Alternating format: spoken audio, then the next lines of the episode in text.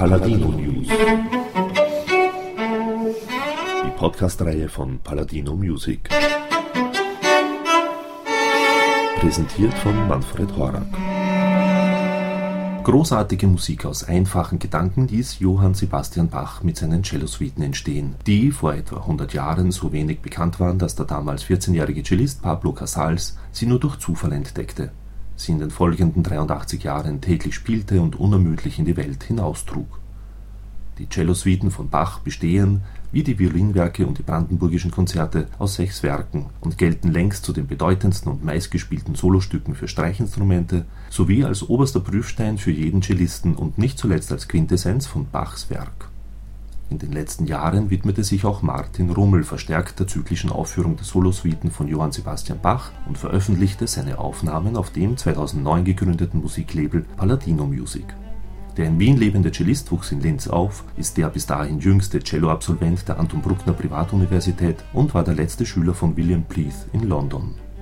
Neben seinem Lehrstuhl an der University of Oakland, wo er im Blockunterricht eine Celloklasse leitet, ist Martin Rummel seit 1990 international als Solist und Kammermusiker tätig.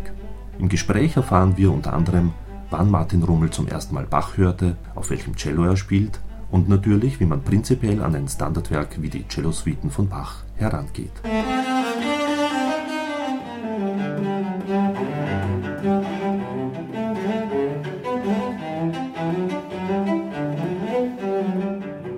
Kann nicht mich mit irgendwelchen Standardwerken und letztendlich sind die Bach-Suiten natürlich für einen Cellisten Standardwerke und da gibt es eine lange Kette von berühmten Aufnahmen äh, da kann ich mich nicht hinsetzen, wenn ich nicht, also vor einem Mikrofon, wenn ich nicht genau weiß, was ich tue und warum ich das tue. Ich, ich zum Beispiel persönlich habe keinen großen Ehrgeiz, das Dvorak-Konzert aufzunehmen, weil da gibt es ein paar Aufnahmen, die ich für unerreichbar halte, wirklich ein paar gleich. Bin sehr geschmeichelt, wenn irgendjemand das mit mir irgendwann machen will, aber ich bilde mir jetzt da nicht, weiß Gott, wie ein, da unglaublich was Neues beitragen zu können, weil da mit dem Werk ist alles gesagt. Ich glaube sozusagen aktiv ein Aufnahmeprojekt betreiben, sollte man heutzutage als Künstler nur, wenn man wirklich glaubt, was Neues sagen zu können mit den Bachsuiten, glaube ich das und habe es geglaubt und glaube auch sagen zu können, dass mir da verschiedene Leute immerhin schon recht gegeben haben. Die spiele ich seit, ich weiß nicht, über zehn Jahren jetzt im Zyklus wirklich in ganz Europa und, und, und auch in Amerika und in Neuseeland, weiß der Geier wo. Also für mich war schon klar, dass ich die irgendwann einspiele und nach, im, im letzten Jahr war halt für mich künstlerisch der Punkt, wo ich gesagt habe, und jetzt mache ich das. Da kam Palladino dann sozusagen ganz recht. Ich hätte das in jedem Fall gemacht, auch wenn es Palladino nicht gegeben hätte, hätte ich irgendwann letztes oder dieses Jahr diese Aufnahme gemacht. Das auf dem eigenen Label verwirklichen zu können, eben dann auch mit einem Endprodukt, was so aussieht, wie ich mir vorstelle, dass so ein Produkt aussehen soll. Ich bin also in, gerade in dem Fall mit der, mit der haptischen Umsetzung sehr glücklich. Das ist eine, eine große Freude. Wie gesagt, diese CD hätte es auch gegeben, wenn es Paladino nicht gegeben hätte.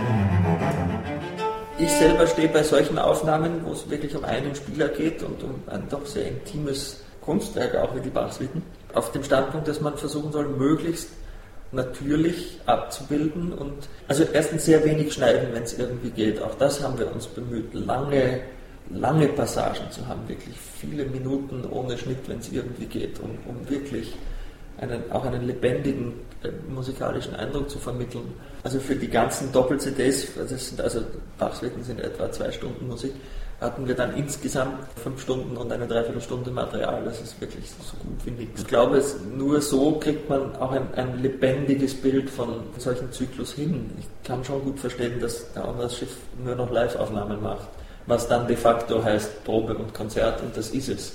Da wird halt dann einmal ein Huster rausgenommen oder, oder wenn irgendwo eine Passage in der Probe vielleicht schöner, ausdrucksvoller war, wird die hineingeschnitten.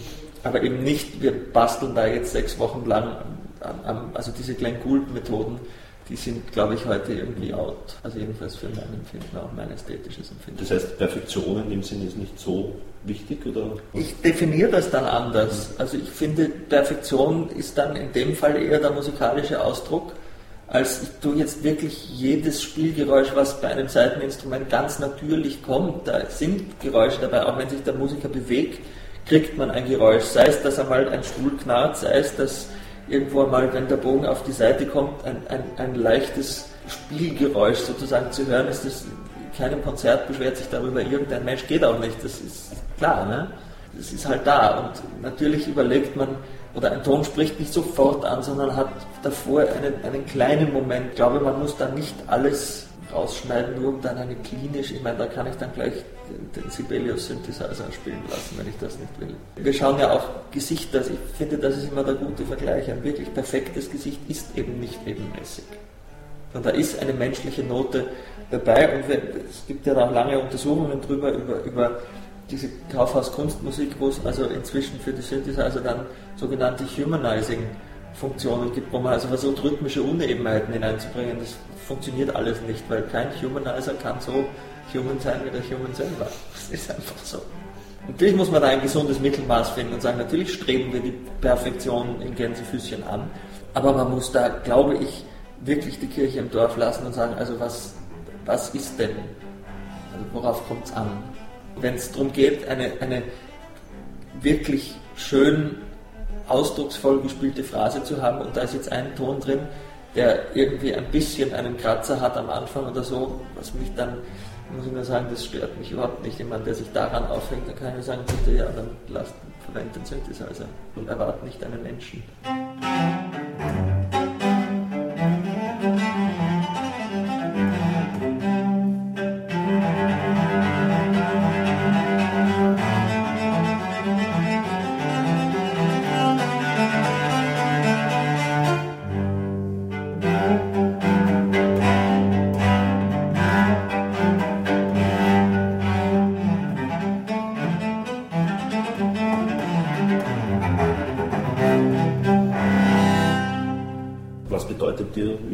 Generell die Musik von Bach?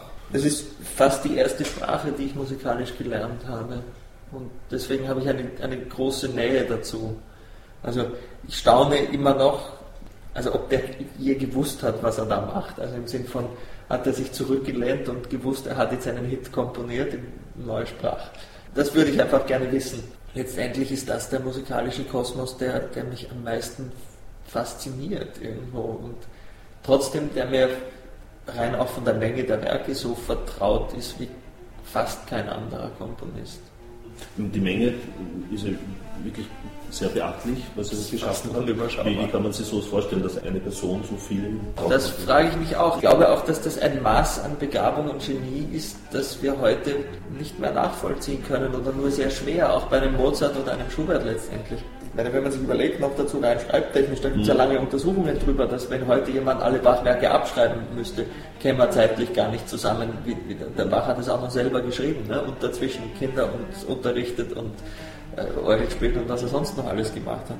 Also warum nicht auch einfach staunend davor stehen? Also ich glaube, besonders als, als ausübender Musiker darf man sich auch diese kindliche Faszination von Dinge, die man eigentlich sehr gut kennt, die darf man sich nicht nehmen lassen. Also ich, ich staune immer wieder noch an vielen Punkten der Goldberg-Variationen über eine Wendung oder über einen Akkord oder eine kleine Phrase. Also das hoffe ich auch, dass das in 20 Jahren so ist, obwohl ich genau weiß, was jetzt kommt.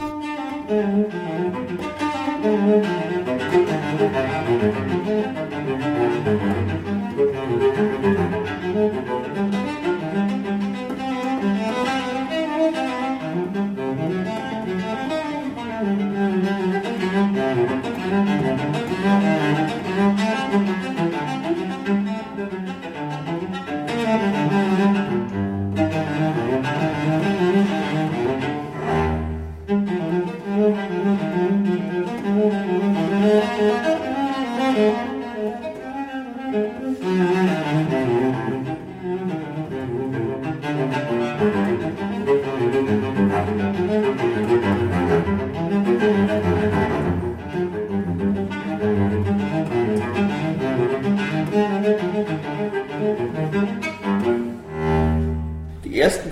Konzerterlebnisse, an die ich mich erinnern kann, dass ich sie hatte, war, ein, hat der August Hummer, einen, einen Organist und Cembalist, der inzwischen gestorben ist, in Oberösterreich einen Zyklus gemacht mit dem gesamten Tastenwerk, also nicht nur dem Klavierwerk, sondern das ganze Tastenwerk, Orgelwerk und Cembalowerk von Bach über zwei oder drei Saisonen hat er das verteilt, logischerweise, weil es so viel ist, in Kirchen und Schlössern und so.